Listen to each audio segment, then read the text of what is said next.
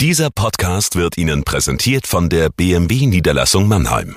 Bei uns finden Sie die größte Auswahl an BMW Neu- und Gebrauchtfahrzeugen in der Metropolregion Rhein-Neckar. Darüber hinaus sind wir Ihr Kompetenzzentrum für Elektromobilität. Überzeugen Sie sich selbst und besuchen Sie uns. Auch online unter bmwmannheim.de. Wir heißen Sie herzlich willkommen. Und jetzt viel Freude beim Zuhören. Jagoda Marinic hier mit dem Corona-Tagebuch für den Mannheimer Morgen.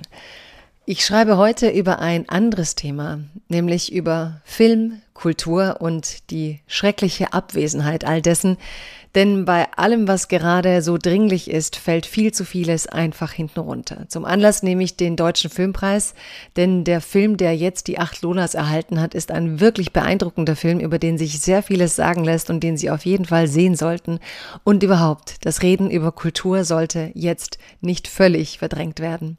Liebes Corona-Tagebuch, liebe Leserinnen und Leser, am Wochenende wurde der Deutsche Filmpreis verliehen und selbst die Tagesschau hatte nur eine klitzekleine Meldung dafür übrig.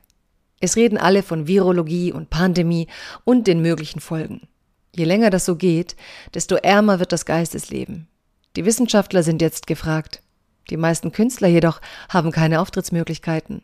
Solange diese geistige Verarmung anhält, sollte jeder versuchen, auch andere Themen im Gespräch zu halten, privat wie öffentlich. Der deutsche Film hat endlich wieder ein Werk, das Oscar verdächtig ist. Der Film Systemsprenger hat acht Lulas erhalten. Es ist die Geschichte des Mädchens Benny, das überdurchschnittlich anspruchsvoll ist, zu aggressiv, zu emotional will das heißen. Was besonders fasziniert, ist der Unwille der Regisseurin Nora Finkscheid, Schuld schlicht zu verteilen, abgedroschene Deutungen anzubieten – es gibt keine einfachen Erklärungen. Systeme kollabieren aus vielen Gründen und unter der Mitwirkung vieler. Nicht das Mädchen ist die Systemsprengerin, sondern, wie der Film schon sagt, Systemsprenger, das sind viele.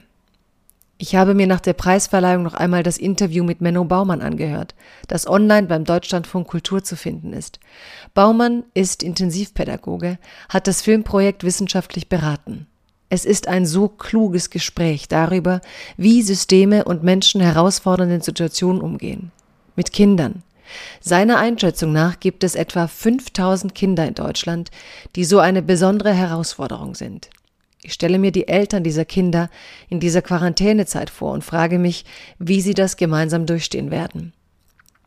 Was mich beeindruckt, ist das Lernpotenzial in diesen Ereignissen hinter den Eskalationen des Kindes, etwas zu erkennen, was nicht gut läuft, was verbessert werden kann. Mehr Liebe, mehr Menschlichkeit. Menno Baumann sagt, Martin Luther King müsse einer gewesen sein, der Systeme zum Sprengen brachte, weil er die rassistische Ungerechtigkeit nicht akzeptieren wollte. Das ist ein guter Film für diese Zeit, wir brauchen die Kultur, die derzeit leider auf der Wartebühne sitzt, die zwar gelobt, aber zu wenig gelebt wird. Bleiben Sie dran und bleiben Sie gesund.